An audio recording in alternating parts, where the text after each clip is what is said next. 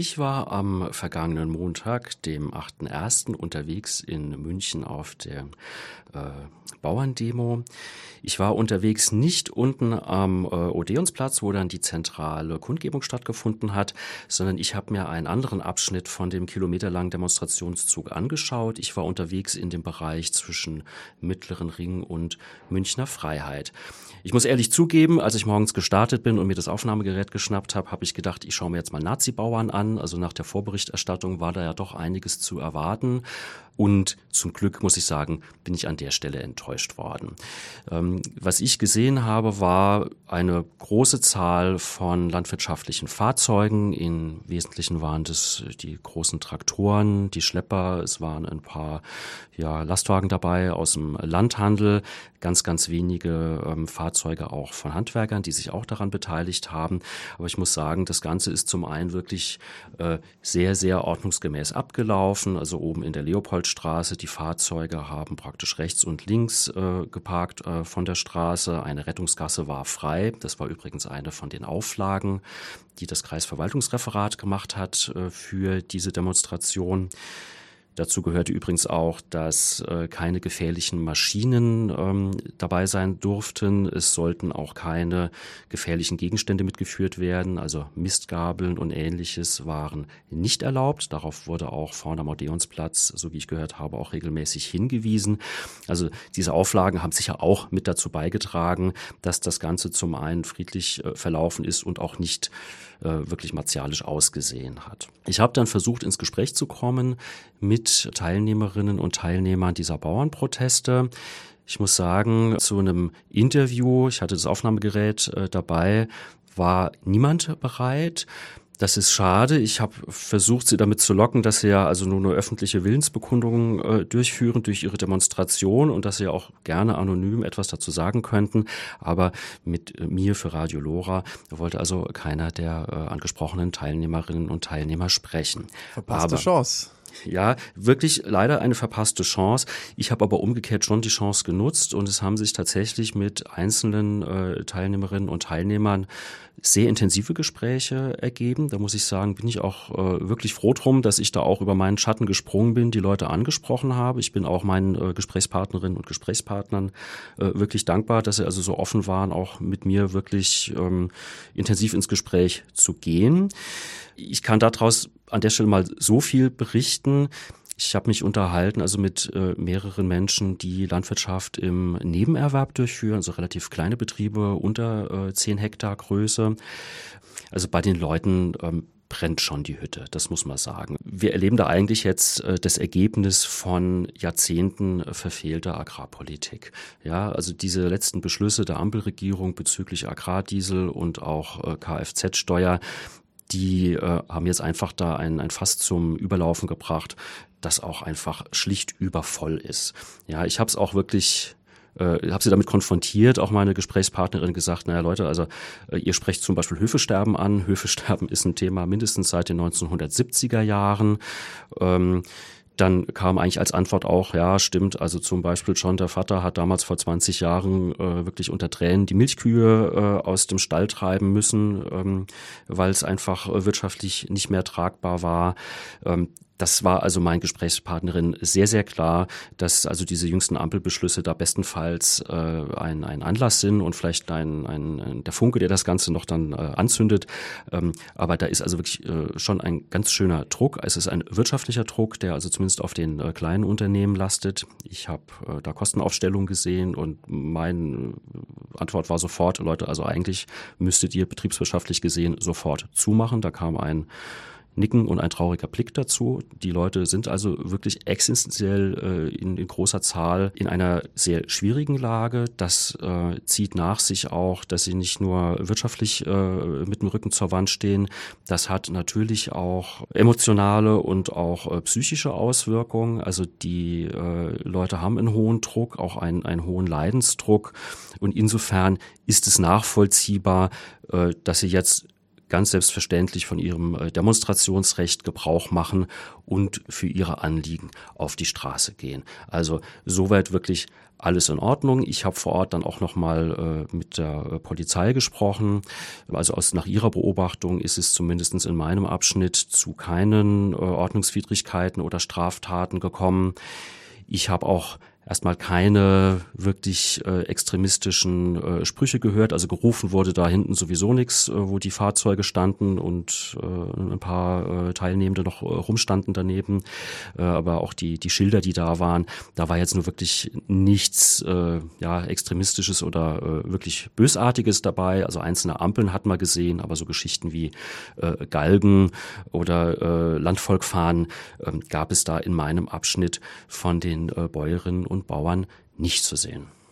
Aber etwas gab es doch zu sehen. Das kann man vielleicht als Einzelfall abtun, aber es wurde auch nicht wirklich dagegen gehandelt. Was ist dir denn noch aufgefallen?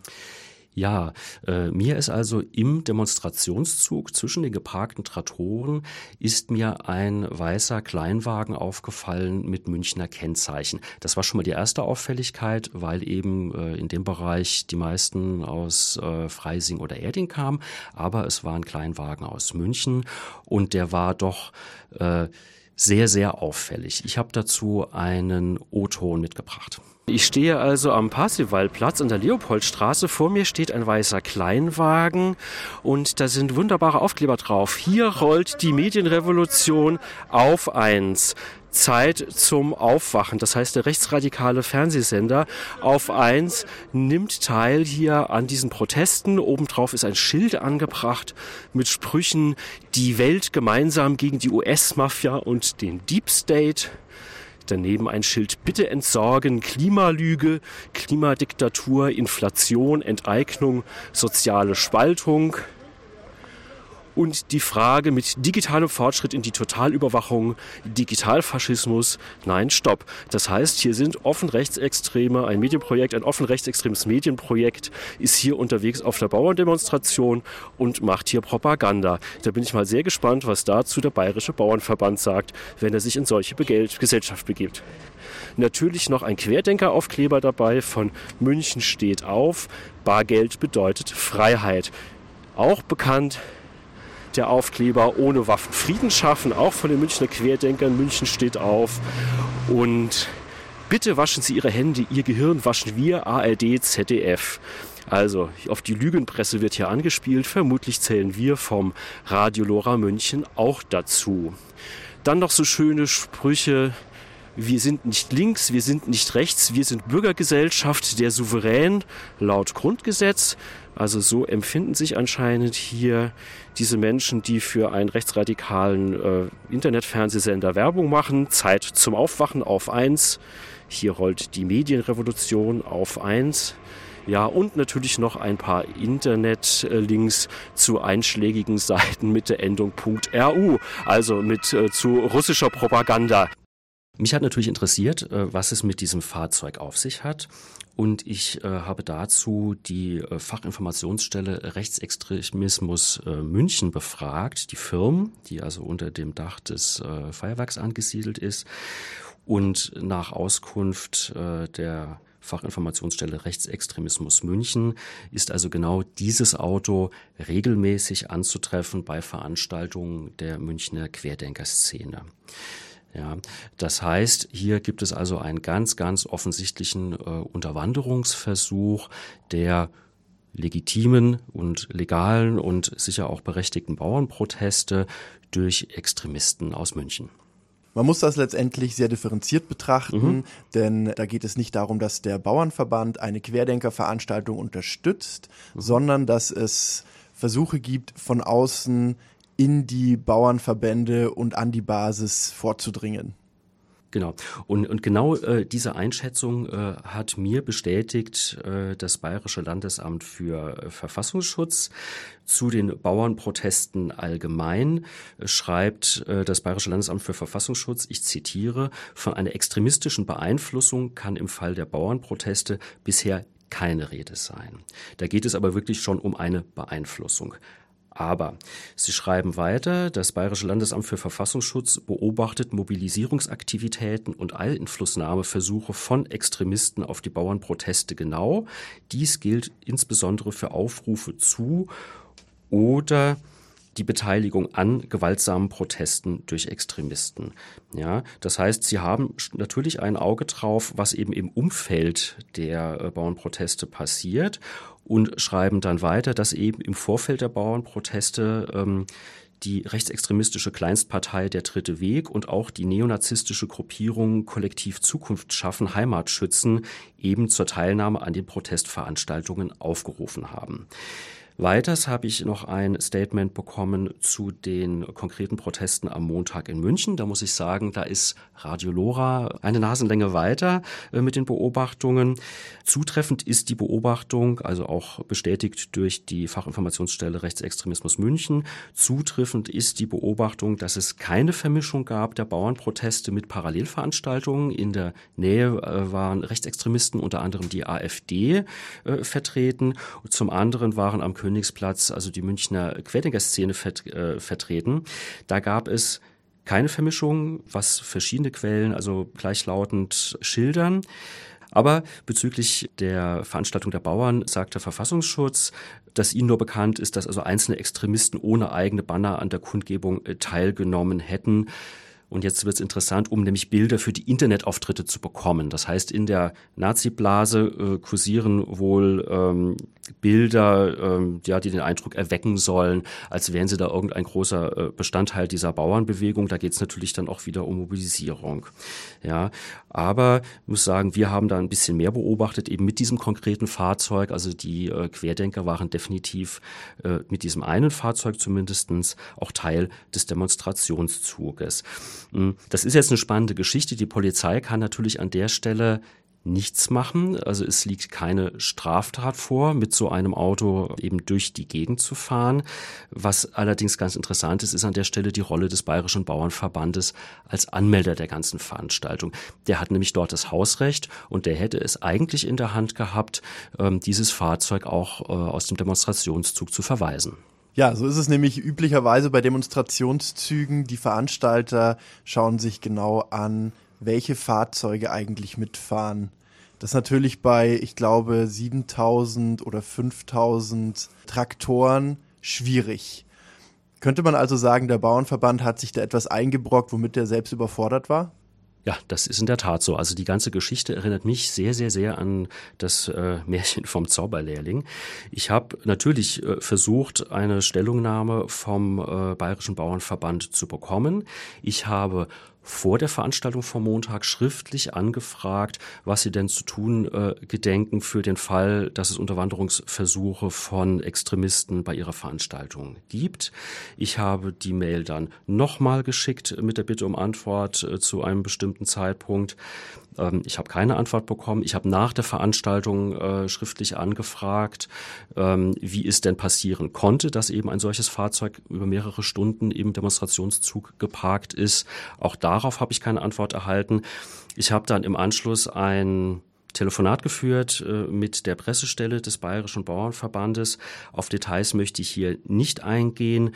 Mein Eindruck aus diesem Gespräch und auch aus wir, dem, dem gesamten äh, Verhalten, äh, das ich wahrnehme vom Bayerischen Bauernverband, ist tatsächlich, dass also sowohl die Öffentlichkeitsarbeit, die natürlich zugeschüttet wird im Moment von Anfragen äh, bezüglich der Bauernproteste, als auch der Verband als solches doch ziemlich überfordert ist mit der Dynamik äh, dieser Entwicklung, die sie da losgetreten haben. Ja, ich muss sagen, da würde ich mir was anderes erwarten äh, vom Bayerischen Bauernverband. Ja, es wird natürlich sehr schnell, das war auch bei der Demonstration wahrzunehmen in Gesprächen, also sehr schnell kommt dann der Vorwurf, nur weil also einer sich daneben benimmt, sind dann die Bauern rechts und das ist unfair von der Presse oder mir wurde gesagt, äh, wir sind zuständig für Landwirtschaft, aber nicht für Extremismus, da müssen sie mit anderen sprechen. Also mein Eindruck ist, mh, man ist sich nicht so ganz der Verantwortung bewusst, die man eben auch äh, für die eigenen Veranstaltungen hat. Also wie gesagt, ich habe das KVR gefragt, wer die Veranstaltung angemeldet hat. Es ist der Bayerische Bauernverband und insofern ist er auch verantwortlich für das, was dort passiert. Vorne am Odeonsplatz haben sie dafür gesorgt, so wurde mir geschildert, dass also ähm, extremistische Teilnehmer auch äh, dann von der Polizei entfernt wurden aus der Kundgebung, was aber meiner Meinung nach der äh, BBV als Anmelder da nicht auf dem Schirm hatte, ist, dass natürlich auch noch mehrere Kilometer lang eben diese Traktoren standen und da war kein einziger Ordner zu sehen. Das heißt also, die allererste konkrete Forderung an dieser Stelle an den Bayerischen Bauernverband wäre, bitte sorgt dafür, dass eben entlang des ganzen Demonstrationszuges eure Ordnerinnen und Ordner im Einsatz sind und dort das Hausrecht ausüben. Das ist eine Maßnahme, die ist also bei der großen Zahl der Teilnehmenden, weiß Gott, leicht umzusetzen. Das Problem ist aber meiner Meinung nach damit noch nicht ganz gelöst. Ganz grundsätzlich fehlt mir noch ein wenig die Sensibilität für das Thema äh, Rechtsextremismus beim Bayerischen Bauernverband.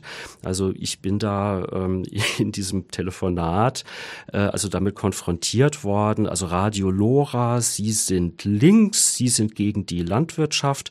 Also da herrscht eine gewisse Wagenburg-Mentalität und wer etwas sagt gegen Rechtsextremismus auf Bauernveranstaltungen, muss also logischerweise links sein und ein Gegner der Landwirtschaft. Klammer auf, also diese Gleichsetzung auch von Bauernverband und die Bauern und die Landwirtschaft, die da immer gepflegt wird, die deckt sich nicht so ganz mit dem, was ich auch von den Bäuerinnen und Bauern vor Ort gehört habe. Klammer zu an der Stelle. Also ich würde mir tatsächlich wünschen, dass sich der Bayerische Bauernverband auch da mal professionelle Hilfe holt. Da gibt es einige Einrichtungen in München, die da sicher sehr, sehr bereit wären äh, zu unterstützen und wirklich ein, ein Präventionskonzept auf den Weg bringt, um solche Vorkommnisse in äh, zukünftigen Veranstaltungen zu verhindern.